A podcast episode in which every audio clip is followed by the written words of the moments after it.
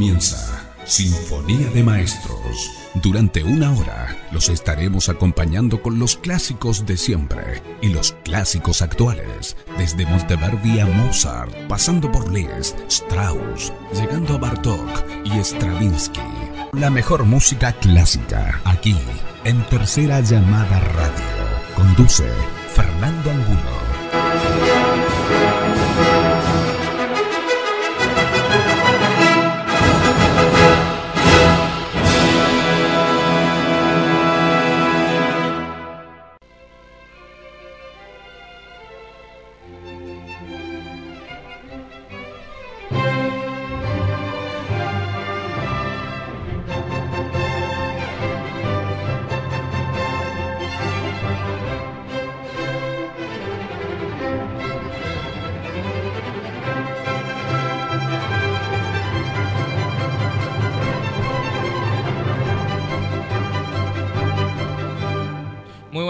Tardes para todos y bienvenidos a este nuevo programa de Sinfonía de Maestros aquí por FM La Voz 102.7.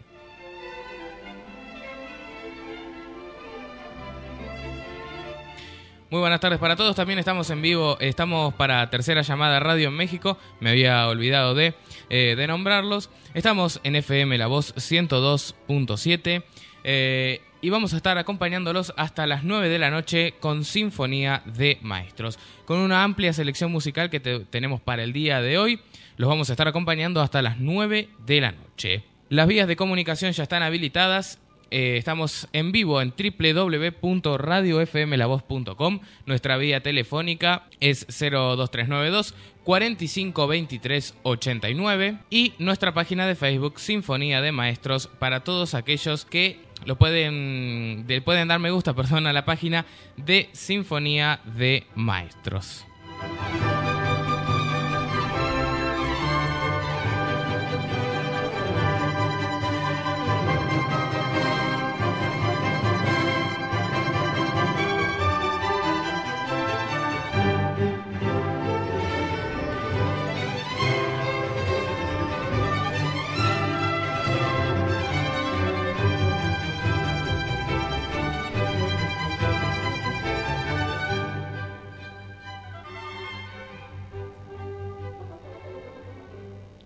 Bueno, vamos a comenzar el programa del día de hoy de Sinfonía de Maestros y vamos a escuchar ahora una composición de un rey, sí, de un rey alemán. Estamos hablando de Federico II el Grande, Federico II de Prusia.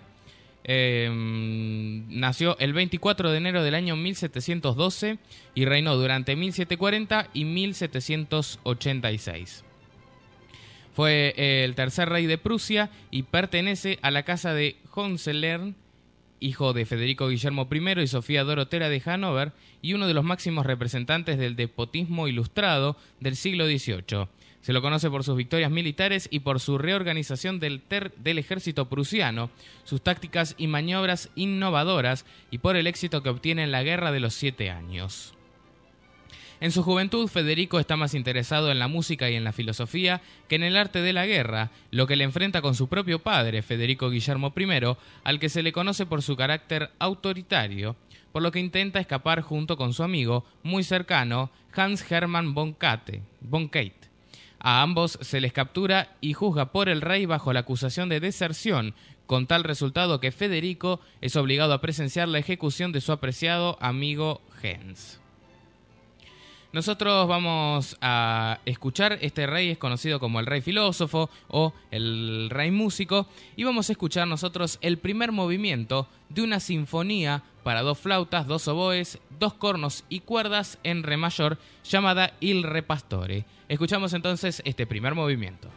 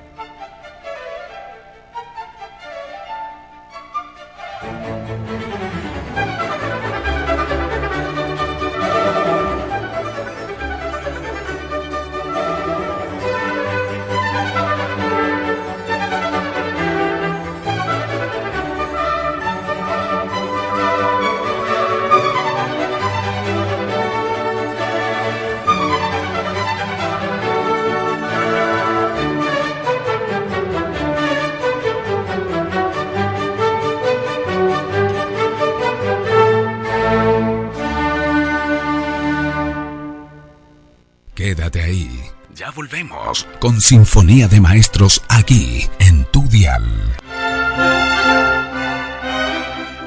Seguimos con Sinfonía de Maestros aquí por FM La Voz 102.7 25 89 www.radiofmlavoz.com, nuestras vías de comunicación eh, telefónica, para que, bueno, se comuniquen con nosotros y nos digan que están del otro lado, que nos están escuchando, si les gusta o no les gusta el programa, 45 23 89 y www.radiofmlavoz.com. Tenemos unos problemas técnicos como ustedes pueden escuchar. También tenemos una página de Facebook, Sinfonía de Maestros, eso no había dicho, para que ustedes entren y le den me gusta y ahí novedades y noticias de nuestro programa. Nuestro Facebook, Sinfonía de Maestros.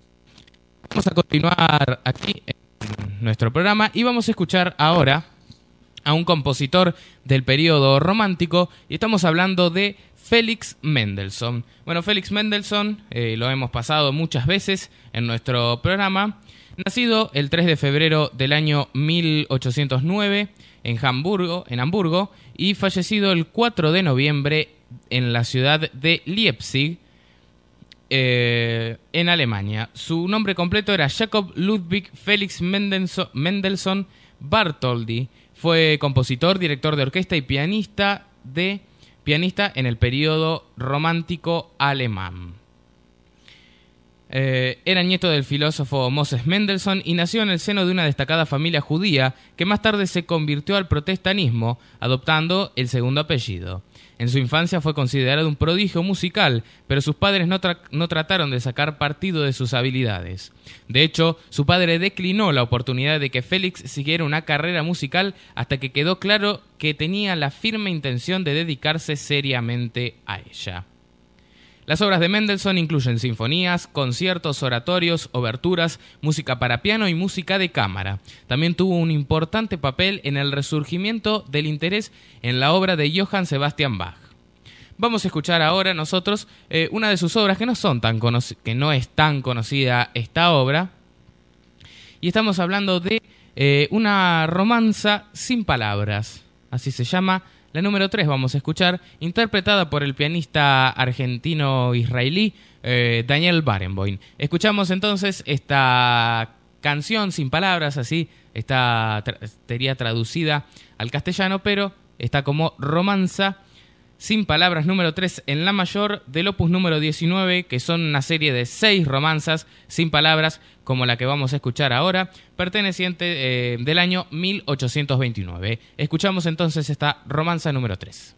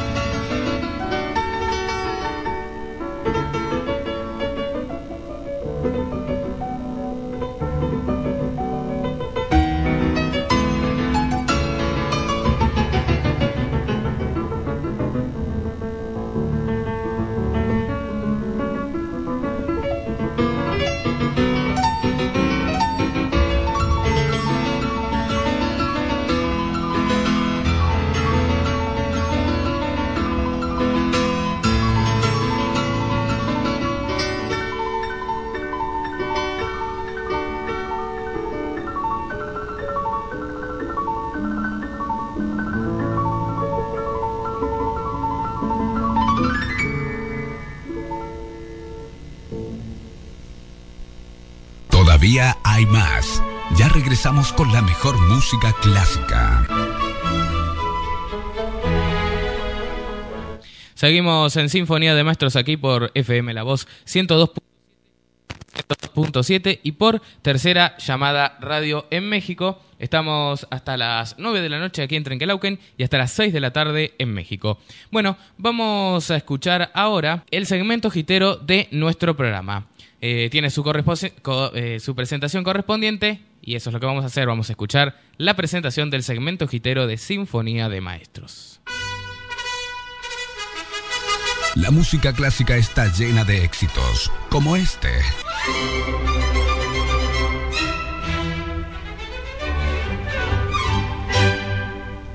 Y este.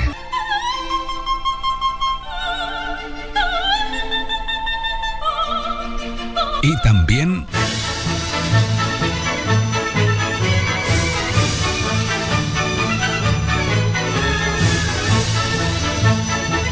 Llega ahora el segmento gitero de Sinfonía de Maestros.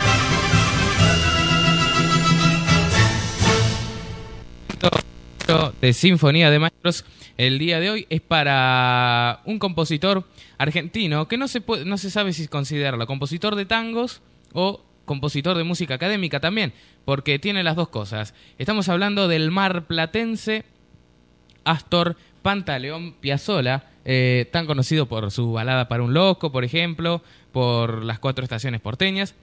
Nosotros vamos a escuchar ahora, eh, en este segmento gitero del programa del día de hoy, vamos a escuchar una de las cuatro estaciones porteñas, que son otoño, invierno, primavera y verano, y vamos a escuchar Verano porteño de Astor Piazzolla. Nacido el 11 de marzo de 1921, como decíamos bien, en la ciudad de Mar del Plata, Argentina, es un, fue bandoneonista y compositor argentino considerado uno de los músicos más importantes del siglo XX. Eh, estudió armonía y música clásica y contemporánea con la compositora y directora de orquesta eh, francesa Nadia Boulanger, nacida en el año 1887. En su juventud tocó y realizó arreglos orquestales para el bandoneonista, compositor y director Aníbal Troilo. Cuando comenzó a hacer innovaciones en el tango, en lo que respecta a ritmo, timbre y armonía, fue muy criticado por los tangueros de la Guardia Vieja, ortodoxos en cuanto a ritmo, melodía y orquestación. En los años posteriores sería reivindicado por intelectuales y músicos del rock. Vamos a escuchar nosotros entonces una de las cuatro estaciones porteñas que son algunas de sus obras más famosas. Esta es muy conocida. Verano porteño para todos ustedes.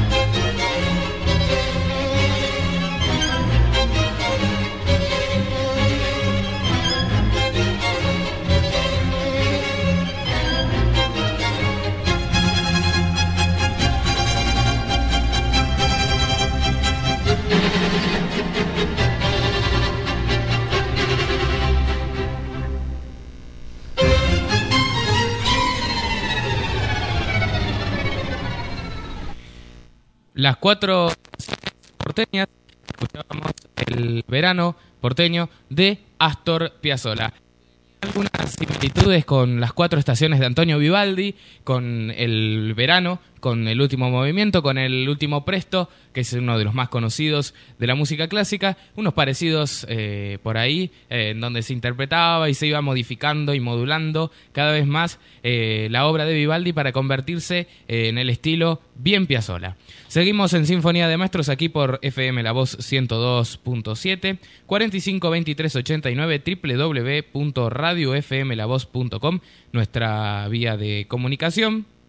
Estamos en vivo hasta la hora 21. También estamos para México a través de www.3allamadaradio.com. Eh, un saludo a nuestros colegas mexicanos que nos escuchan semana a semana en Sinfonía de Maestros. Seguimos eh, con nuestro programa. Vamos a escuchar ahora al compositor alemán eh, tan conocido, Johann Sebastian Bach, que siempre forma parte de nuestro programa de alguna u otra manera y vamos a escuchar el primer movimiento del concierto para violín en la menor eh, de Johann Sebastian Bach, nacido el 21 de marzo eh, el 31 de marzo realmente del año 1685 en Alemania, en el Sacro Imperio Romano Germánico.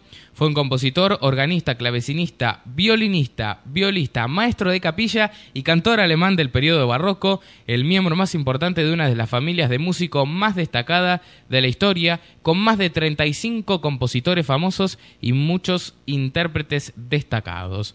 Su reputación como organista y clavecinista era legendaria, con fama en toda Europa por su gran técnica y capacidad de improvisar música al teclado. Además del órgano y del clavecín tocaba el violín y la viola da gamba. Su fecunda obra es considerada como la cumbre de la música barroca. Destaca en ella su profundidad intelectual, su perfección técnica y su belleza artística. Vamos a escuchar entonces el primer movimiento de este concierto para violín en la menor de Johann Sebastian Bach. Está interpretado por un ensamble barroco, ensamble, perdón, barroco formado eh, hace unos pocos años que se dedican a subir videos a YouTube y también a hacer recorridos por los Estados Unidos y algunas partes de Europa. Estamos hablando de Voices of the Music y vamos a escucharlos entonces con la interpretación del primer movimiento del concierto para violín en la menor de Bach.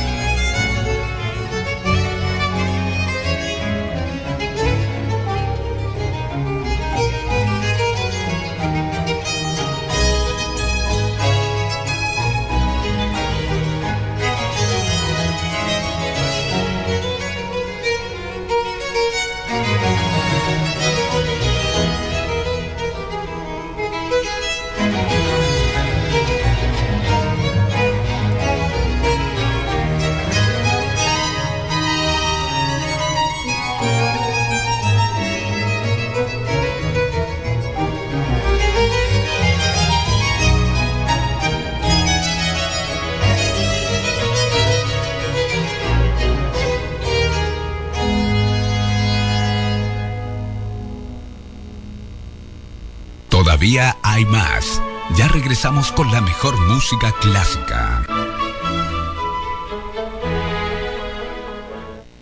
Seguimos en Sinfonía de Maestros aquí por FM La Voz 102.7 y vamos a escuchar ahora a un compositor checo del periodo postromántico, ya comienzos del contemporáneo.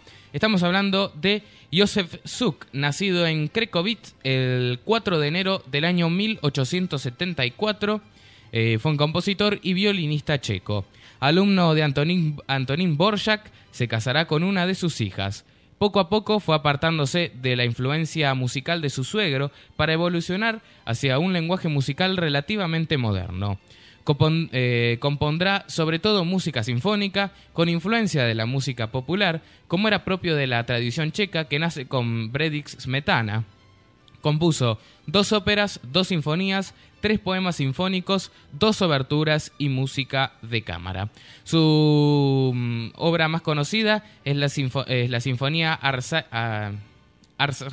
Arsrel, que quiere decir eh, el dios de la muerte, eh, para, eh, para los...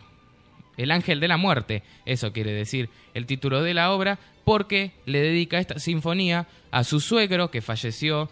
Eh, a, los tres primeros movimientos de esta sinfonía están dedicados a Borjak, que era su suegro, y los otros dos restantes a su esposa. A su esposa. Vamos a escuchar no esta sinfonía dedicada a Borjak y a su hija, sino que vamos a escuchar el último movimiento de una serenata para cuerdas en mi bemol mayor del opus número 6, interpretada por la, la Orquesta de Cámara Juvenil de mm, danesa. Escuchamos entonces el último movimiento de este compositor checo Josef Suk.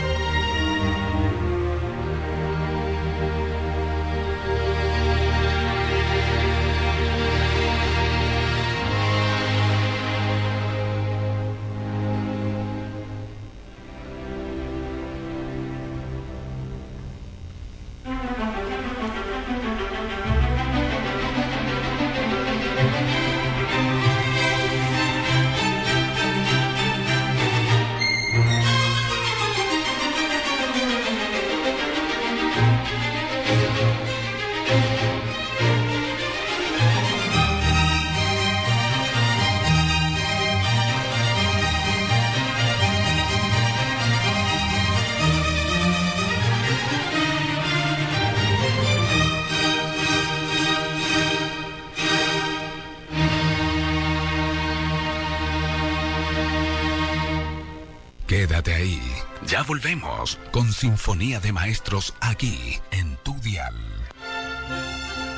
Seguimos en Sinfonía de Maestros aquí por FM La Voz 102.7 y por tercera llamada radio en México, www.3allamadaradio.com. Ahí eh, nos van a escuchar todos los jueves a partir de las 17 horas. Y nosotros en FM La Voz todos los martes a las 8 de la noche, como siempre, desde hace ya casi un año, ya en una semana. Eh, la última semana de abril cumplimos un año en el aire de Sinfonía de Maestros, sin interrumpido porque no hemos tenido ningún programa sin ningún martes sin Sinfonía de Maestros, ¿eh? No como algunos por acá, que bueno.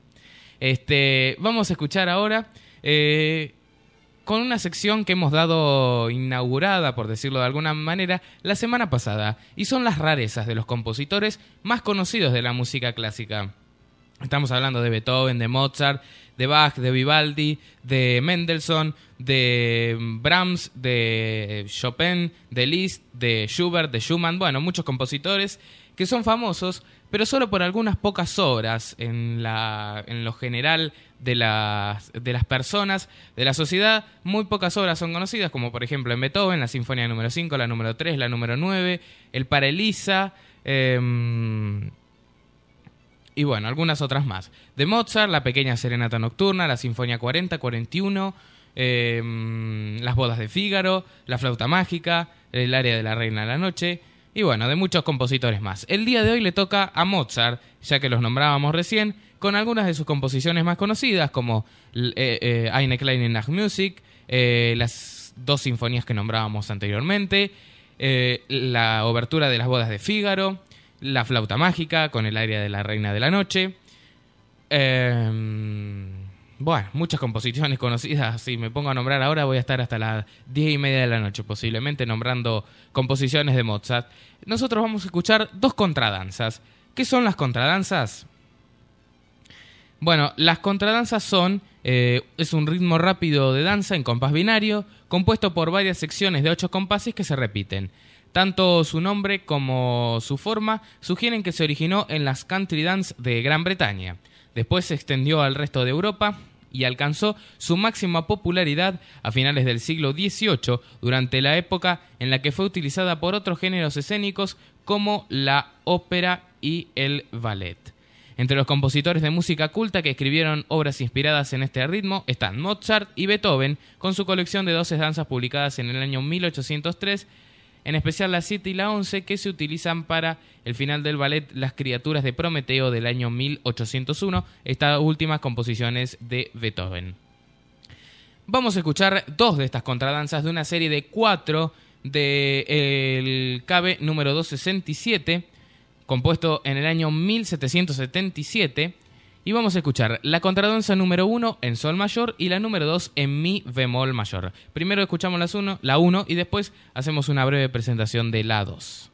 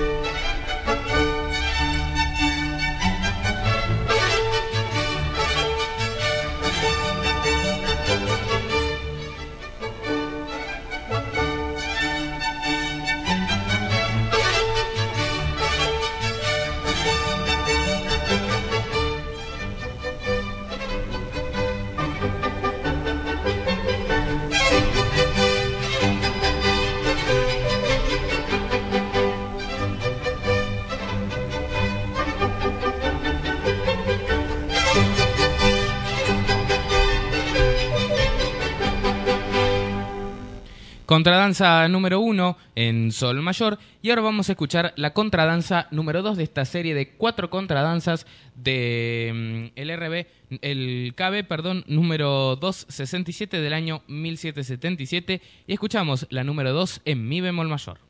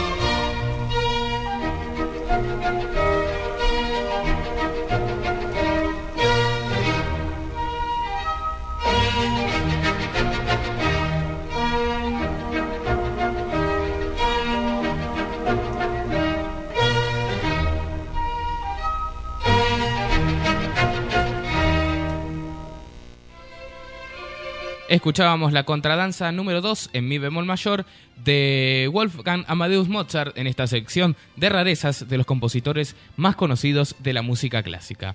Seguimos en Sinfonía de Maestros aquí por FM La Voz 102.7 y por Tercera Llamada Radio en México.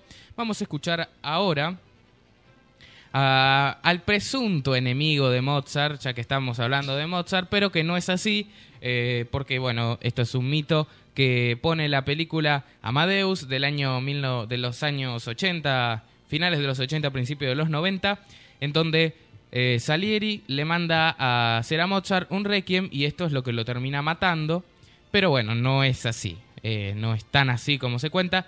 Se dice que Salieri ha robado algunas melodías o algunas formas musicales, algunas formas musicales me refiero al, a las composiciones de Mozart, pero no se sabe a ciencia cierta si esto es real, ya que en el clasicismo eh, los compositores, todos los compositores tenían eh, formas y, mm, y, melodías similares a todos los otros, así que eh, no quiere decir que Salieri le haya plagiado muchísimas obras a Mozart, sino que se copian estilos, melodías, formas de expresar la música.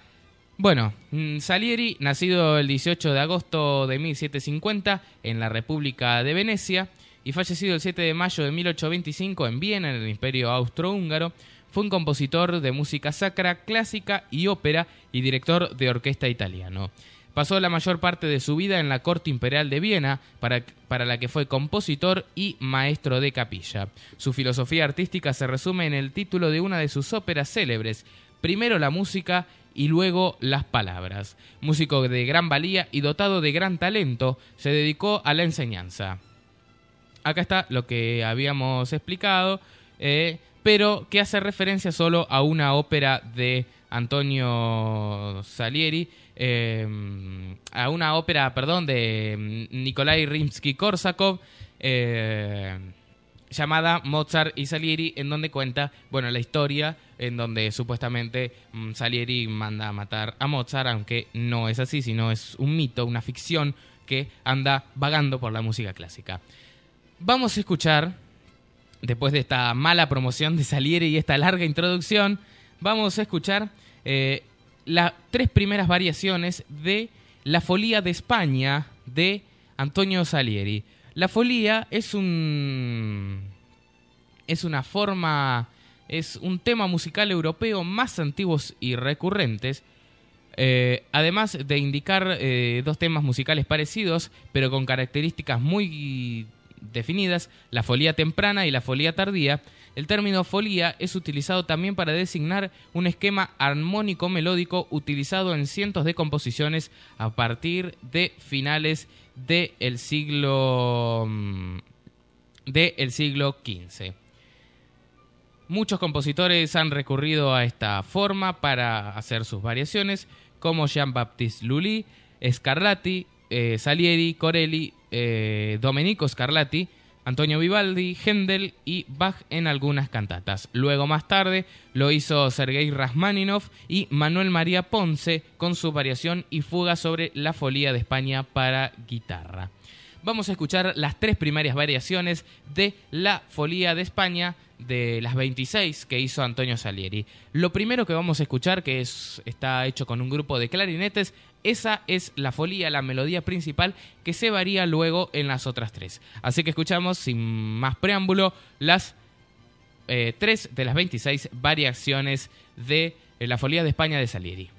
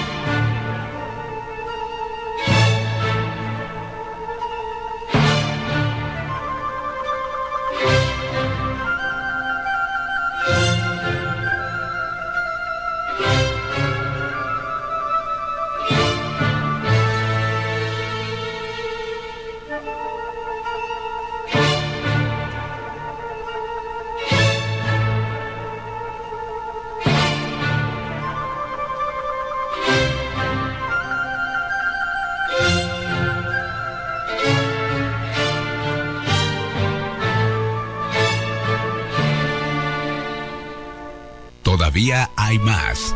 Ya regresamos con la mejor música clásica. Seguimos en Sinfonía de Maestros aquí por FM La Voz 102.7 y por Tercera Llamada Radio México. Ya estamos en los últimos minutos de nuestro programa y todavía tenemos más música para compartir con ustedes en esta tarde, eh, tarde-noche y tardecita en la ciudad de Trenquelauquen. Bueno, vamos a escuchar ahora a un compositor italiano del periodo barroco. Estamos hablando de Antonio Vivaldi eh, con una de sus composiciones, no tan conocidas, pero bueno, también eh, forman parte de, de bueno, de, de las composiciones que tiene este compositor italiano Antonio Vivaldi y estamos, estamos hablando de el concierto para cuerdas en re mayor y bajo continuo número 10 de los del grupo de conciertos eh, de París que hizo el cura rojo cuando visitó París eh, en su momento. Bueno, vamos a escuchar eh, el primer movimiento entonces de este concierto número 10 de París en Re mayor.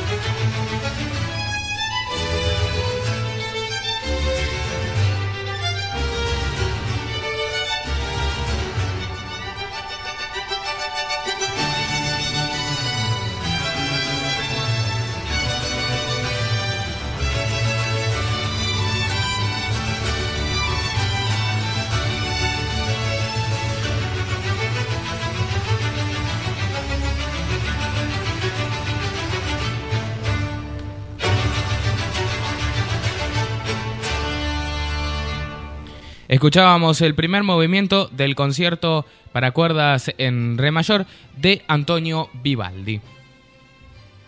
Vamos a seguir ahora en Sinfonía de Maestros y vamos a escuchar eh, un concierto para clarinete, el concierto para clarinete número 1 y del opus número 26 del compositor eh, del periodo, ahí les digo muy bien, del periodo... Eh, Dios, de la música romántica y también del clasicismo, eh, Louis Spohr, nacido el 5 de abril de 1784, fue un compositor, violinista y director de orquesta alemán de la música romántica. Su nombre fue Ludwig Spohr, pero se lo conoce Ludwig se lo conoce habitualmente como Louis, que es su versión francesa. Nació al norte de Alemania, en el estado federal de Baja Sajonia. De pequeño ya mostró talento para el violín y a los 15 años se incorporó a la orquesta del duque de Brunswick. Tres años más tarde fue enviado con apoyo del duque a realizar un viaje de estudios en San Petersburgo con el virtuoso violinista Franz Anton Eck. Las primeras composiciones importantes de Spohr, incluyendo su primer concierto de violín, datan de ese periodo.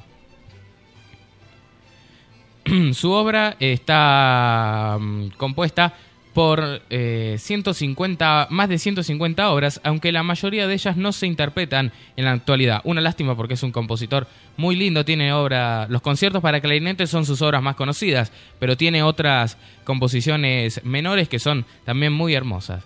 Eh, entre sus obras más apreciadas se encuentran sus conciertos para clarinete, que se han ganado merecidamente un puesto en el repertorio de los clarinetistas.